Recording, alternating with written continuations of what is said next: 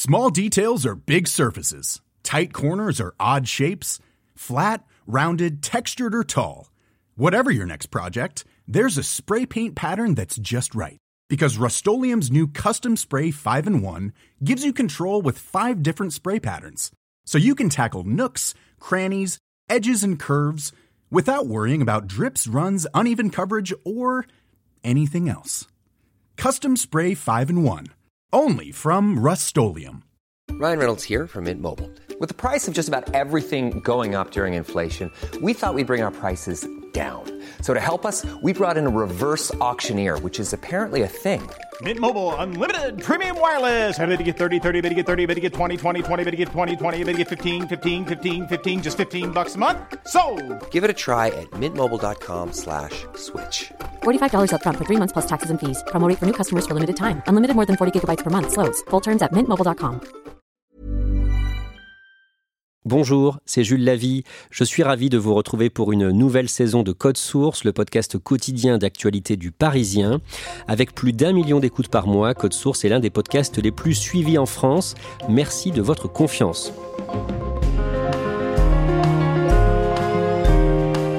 Ces derniers mois, deux affaires criminelles se sont télescopées.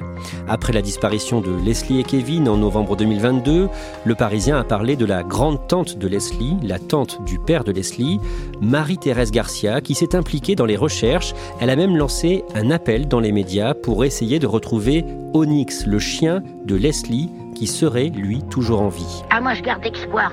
C'est comme avec Leslie. Quoi qu'il arrive, il faut le retrouver. Il se trouve que cette grand-mère, âgée de 77 ans, surnommée par des proches Ma Dalton, est aujourd'hui la principale suspecte d'un meurtre, le meurtre d'une femme de 37 ans en 1995. Cet épisode de Code Source est raconté par Ronan Folgoas, journaliste au service police-justice du Parisien.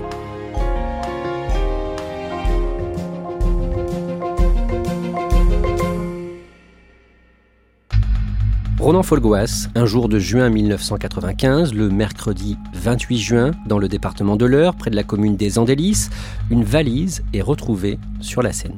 Oui, c'est une malle en fer et elle est retrouvée par un pêcheur qui est situé à proximité, qui est intrigué évidemment par cette malle en fer qui flotte euh, sur la Seine.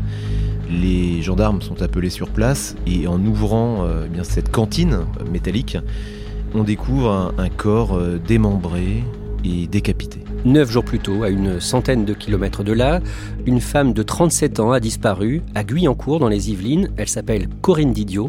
Qui est-elle? Corinne Didio est une jeune maman de, 37 ans. Elle a un fils qui s'appelle Romain, âgé d'une dizaine d'années. Et elle est employée euh, chez Bouygues dans les locaux de, de Guyancourt, dans les Yvelines, et elle-même est domiciliée à Trappes.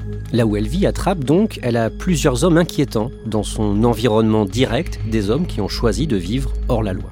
Disons qu'elle compte euh, parmi ses compagnons, ses ex-compagnons, une galerie de personnages euh, au profil assez inquiétant, assez trouble, qui ont eu affaire à la justice, comme on dit. Par exemple, euh, le père de son fils, Antonio, qui est un braqueur de banque chevronné. Il y a aussi un certain Jean-Jacques, qui a lui-même été impliqué dans des affaires de grand banditisme, qui a fait de la prison. Et au moment de sa disparition, elle est mariée avec un homme dont elle est en, train de se séparer et elle vit avec un, nouveau compagnon, un de plus qu'elle a rencontré quelques semaines plus tôt. À cette période, Corinne Didio se dispute avec le père de son fils, dont elle est donc euh, séparée, justement pour savoir qui va garder l'enfant. Il y a eu un conflit très lourd entre euh, Corinne Didio et le père de, Romain sur la garde de l'enfant, puisque le père lui a même enlevé euh, l'enfant quelques années plus tôt, si bien que ça a donné lieu à une condamnation. Antonio, puisque c'est de lui dont il s'agit, a été condamné à un an de prison pour enlèvement d'enfant, un contexte donc très lourd. Mais récemment, un rapprochement était en train de s'opérer entre Corinne et le père de l'enfant pour essayer de pacifier les relations, le père voulant aussi bien se rapprocher de son fils. Ronan Folgoas, à cette période, pendant l'été 1995, le lien n'est pas fait entre les deux affaires, la découverte du corps et la disparition de Corinne Didio. Les deux affaires, effectivement, ne font l'objet d'aucun rapprochement. On a d'un côté, dans les Yvelines, une jeune femme qui a disparu, et euh, à quelques euh, dizaines de kilomètres, dans le département de l'Eure, on retrouve le cadavre d'une femme, mais qu'on est incapable d'identifier puisque ce cadavre est décapité et la tête n'est pas retrouvée. Et à ce moment-là, il n'y a pas d'identification possible par les méthodes type ADN. la seule méthode opérante à l'époque, c'est par les analyses dentaires. Et par définition, il n'y a pas de possibilité dans ce domaine-là puisque le cadavre est décapité. Près de deux ans plus tard, en 1997, le corps retrouvé dans la Seine est identifié formellement. Il s'agit bien de Corinne Didio. Oui, il y a enfin euh, un rapprochement qui se fait entre services d'enquête et euh, la possibilité que ce cadavre décapité, démembré, soit celui de Corinne Didio est vérifiée et il y a confirmation euh, quasiment deux ans plus tard. Plusieurs personnes sont suspectées de ce meurtre par les enquêteurs. Les enquêteurs de la brigade criminelle de, Versailles s'intéressent évidemment à l'entourage immédiat de, Corinne Didio. Et dans cet entourage, il y a D'abord, son ex-conjoint, le père de son fils, qui, un peu étrangement, il est vrai, euh, a quitté la France quelques jours seulement après la disparition de, Corinne pour rejoindre l'Espagne avec son fils. Donc évidemment, ce scénario euh, intrigue. Et il y a aussi euh, le profil d'un certain Jean-Jacques M, qui s'est incriminé du meurtre de Corinne Didio par écrit, quelques mois après la, disparition de Corinne. Cet homme a été euh, incarcéré déjà dans le passé. Il est issu d'une famille bien connue euh, euh, du grand banditisme parisien. Et il se trouve eh bien, que cet homme s'est pendu en cellule en 1997, emportant avec lui peut-être une part du mystère. Autre suspecte potentiel, une certaine Marie-Thérèse Garcia, dont Corinne Didio était proche. Oui, les deux femmes ont été euh, euh, belles-sœurs. Elles vivaient avec euh, les deux frères Antonio et Francisco, qui tous les deux étaient connus pour être des, braqueurs de banque. Et donc ce petit groupe, ce quatuor, avait l'habitude eh bien d'évoluer ensemble dans les années 80. Après, la vie a fait que eh bien, Corinne s'est séparée d'Antonio, mais des liens ont, perduré entre les deux femmes, puisque au moment de la disparition de, Corinne, Marie-Thérèse n'est autre que la nourrice de Romain, le fils de Corinne pour essayer de la dépanner. Hein, euh, et en même temps, elle opère, elle participe aussi au rapprochement entre Corinne Didio d'un côté et son ex Antonio qui cherche aussi à revoir son fils. Quelque part, euh, Marie-Thérèse Garcia apparaît plutôt comme une personne qui est facilitante, qui met de l'huile dans les rouages. Cette femme, Marie-Thérèse Garcia, qui vit donc euh, à ce moment-là avec un braqueur, elle a une très forte personnalité. Oui, soit on l'aime, soit on la déteste. C'est un peu ce qui ressort des, témoignages dans, son entourage. Elle est décrite d'un côté comme une personnalité très généreuse, qui s'intéresse aux autres, qui serait capable vraiment de, tout faire pour sortir quelqu'un de l'ornière. Et de l'autre, elle est aussi décrite comme un personnage très sombre, très autoritaire, très agressif, capable de manier la violence verbale et éventuellement d'agiter des menaces physiques aussi. Elle évolue dans ce monde du grand banditisme où tous les coups sont permis si bien qu'elle est surnommée Madalton en référence à ce personnage de la bande dessinée Lucky Luke, où elle est la, mère des frères Dalton. Ce personnage un peu plus âgé aussi que les autres. Il y a 10 ans d'écart, par exemple, avec Corinne Didio, et même avec les frères Antonio et, Francisco. Euh, voilà, donc elle, fait figure d'autorité, et elle impressionne un peu tout le monde. Ronan Folgoas, après la mort de Corinne Didio, Marie-Thérèse Garcia, Madalton, fait partie des suspects potentiels. Pourquoi? D'abord parce qu'elle a un lien avec la victime, euh, elle gardait son fils, elle était euh, quelques jours plus tôt en contact avec euh, Corinne Didio, les deux femmes se seraient vues, et puis il y a aussi un antécédent, un contentieux personnel très lourd, assez ancien puisqu'il remonte, semble-t-il, à l'année 1983. Une histoire d'adultère, Corinne Didio aurait eh bien, eu une aventure et des relations sexuelles ou une relation sexuelle avec le conjoint de Marie-Thérèse. Marie-Thérèse n'aurait jamais pardonné, n'aurait jamais digéré. Et de ce ressentiment, eh bien, aurait pu naître éventuellement un dessin criminel. C'est en tout cas l'hypothèse qu'étudie euh, dès l'année 1997-98 les, enquêteurs, les premiers enquêteurs qui s'intéressent à ce dossier. Mais en même temps, il n'y a pas de preuve, il n'y a aucun élément matériel. Les enquêteurs ont beau euh, fouiller déjà à l'époque euh, la maison et les environs du domicile de Marie-Thérèse Garcia, ils ne trouvent aucun élément accablant. À ce stade de l'enquête, Marie-Thérèse Garcia n'est pas inquiétée. Et en 2000, la justice prononce un non-lieu dans cette affaire, c'est-à-dire que l'enquête est refermée sans avoir abouti. Les années passent et un jour, en 2004, l'une des filles de Marie-Thérèse Garcia l'accuse d'être impliquée dans ce crime. Elle s'appelle euh, Nancy, c'est la fille cadette de, Marie-Thérèse. Elle formule des accusations euh, très graves euh, à l'encontre de, sa mère, puisqu'elle elle accuse Marie-Thérèse Garcia d'être impliquée directement dans le meurtre de Corinne Didio. Elle aurait assisté, selon elle, au crime qui aurait eu lieu dans son domicile, au domicile de Marie-Thérèse Garcia, dans les Yvelines. et elle tient cela euh, d'une espèce de rumeur familiale qui aurait circulé de proche en proche. Elle-même n'était pas présente, elle ne tient pas ces éléments directement de sa mère qui aurait pu éventuellement formuler des aveux, pas du tout. C'est une, espèce de, rumeur, un bruit de fond qui circule dans le cercle familial. Marie-Thérèse Garcia est interpellée, mais comme aucune preuve ne vient confirmer les dires de sa fille, elle est laissée libre et aucune charge ne pèse contre elle. Une nouvelle fois, plusieurs années s'écoulent. Ronan Folgoas, en novembre 2022, à Prague, dans les Deux-Sèvres, un couple d'une petite vingtaine d'années, Leslie et Kevin, est porté disparu. Qu'est-il arrivé à Leslie Ourelbeck et Kevin Trompa, le jeune couple disparu dans les Deux-Sèvres? Depuis le 25 novembre dernier, la jeune femme de 22 ans et son compagnon âgé de 21 ans n'ont plus donné signe de vie. Et il se trouve que Marie-Thérèse Garcia a un lien avec la jeune femme disparue. Oui, Marie-Thérèse Garcia est la grande-tante de Leslie. Il y a un lien affectif euh, assez fort, euh, uni euh, Marie-Thérèse à sa petite nièce. Elle se voit régulièrement, elle s'aime beaucoup, elle s'apprécie.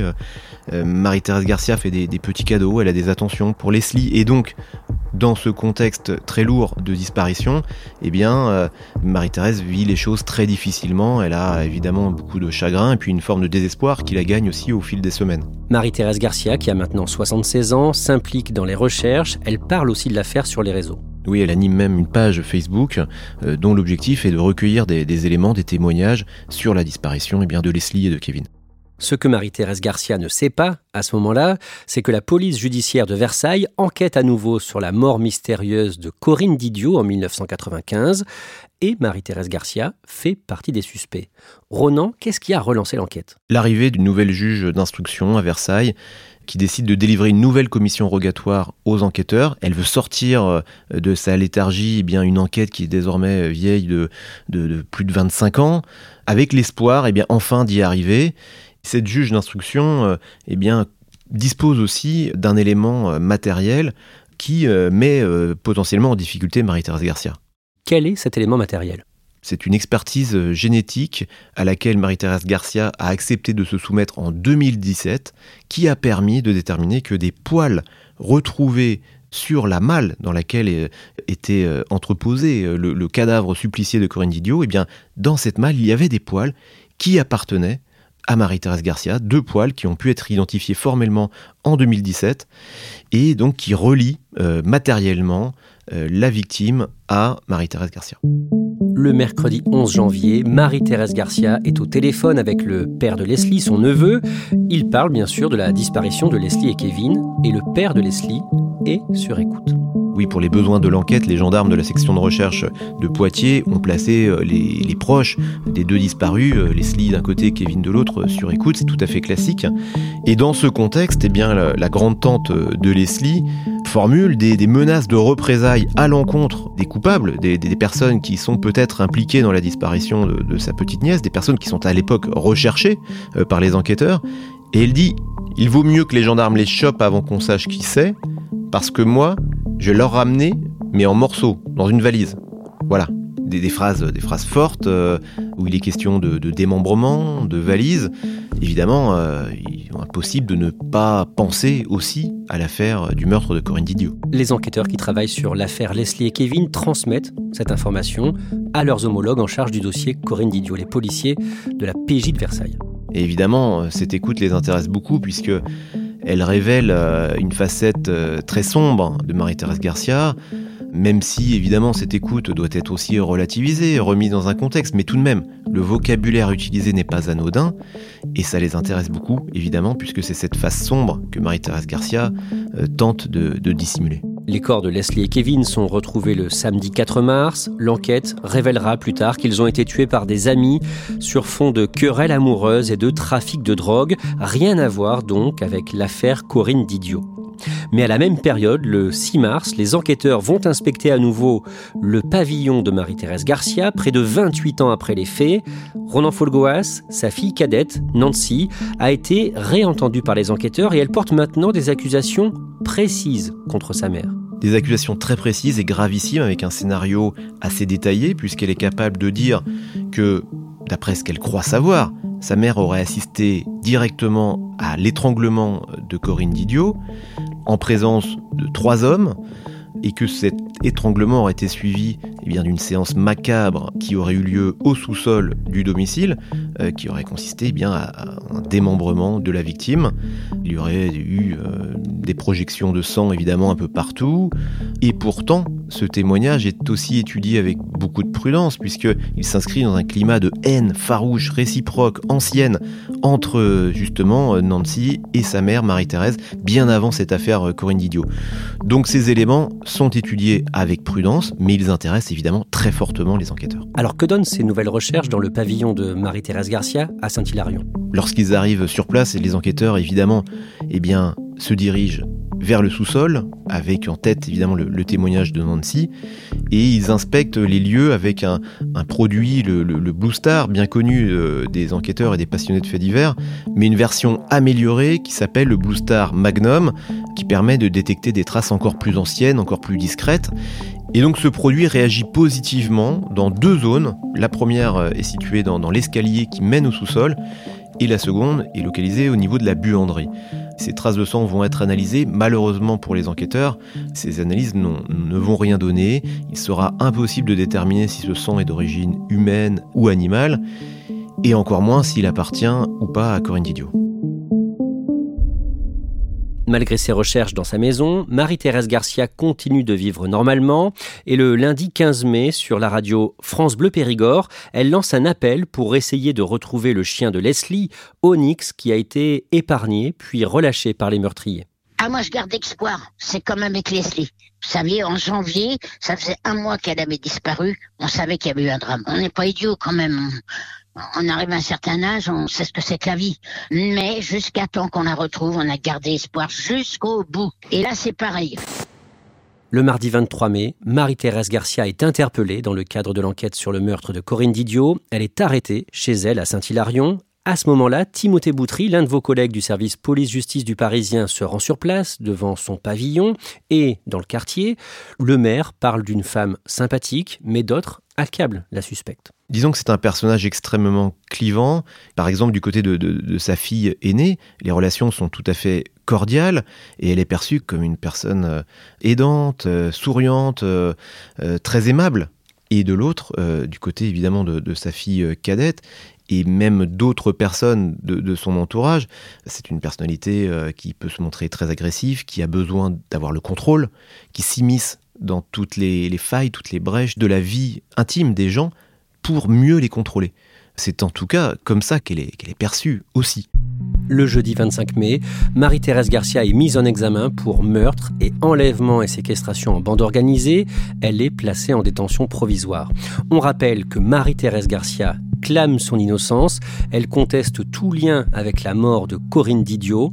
Ronan Folgoas, qu'est-ce qu'elle dit pour se défendre? Alors en garde à vue, Marie-Thérèse Garcia a balayé les, témoignages à charge euh, qui ont été recueillis euh, contre elle en, disant que c'était le fruit euh, probablement d'un contentieux personnel très lourd qui l'opposait à deux personnes sa fille cadette d'un côté, son ex aussi Francisco qui lui aussi a témoigné.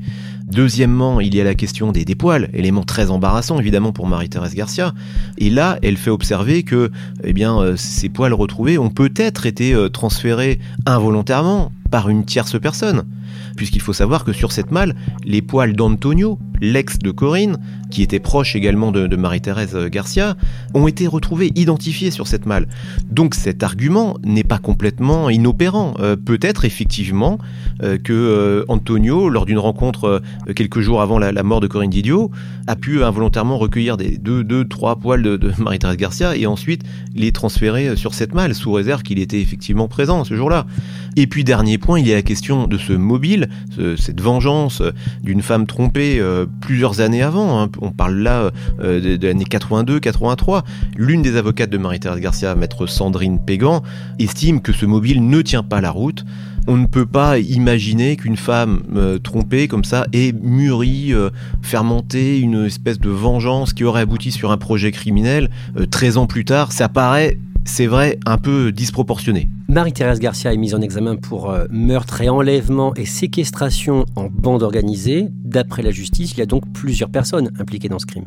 C'est une qualification qui laisse ouverte l'hypothèse effectivement d'une organisation euh, dans laquelle Marie-Thérèse Garcia aurait pris part, mais dans quel rôle euh, Est-elle la commanditaire ou aurait-elle au contraire juste prêté main forte? Là, il est beaucoup trop tôt pour le dire. C'est tout l'enjeu de l'information judiciaire et de l'enquête qui ne fait finalement que commencer.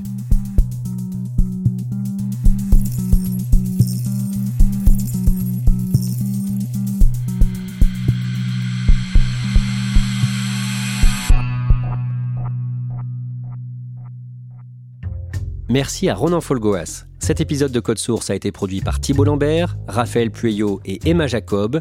Réalisation Julien Moncouquiole. Code Source est le podcast quotidien d'actualité du Parisien. Nous publions un nouvel épisode chaque soir du lundi au vendredi. Si les affaires criminelles vous intéressent, n'hésitez pas à écouter également Crime Story, un nouveau podcast du Parisien. Crime Story présenté par Claudia Prolongeau avec Damien Delseny, le chef du service police-justice du Parisien.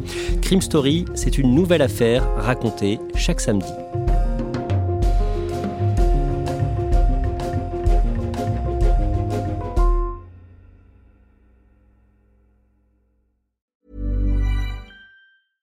Small details are big surfaces. Tight corners are odd shapes. Flat, rounded, textured, or tall. Whatever your next project, there's a spray paint pattern that's just right. Because Rust new Custom Spray 5 in 1 gives you control with five different spray patterns. So you can tackle nooks, crannies, edges, and curves without worrying about drips, runs, uneven coverage, or anything else. Custom Spray 5 in 1 only from Rust-Oleum. Mom deserves the best, and there's no better place to shop for Mother's Day than Whole Foods Market. They're your destination for unbeatable savings, from premium gifts to show-stopping flowers and irresistible desserts. Start by saving 33% with Prime on all body care and candles. Then get a 15-stem bunch of tulips for just $9.99 each with Prime. Round out Mom's menu with festive rosé, irresistible berry chantilly cake, and more special treats. Come celebrate Mother's Day at Whole Foods Market.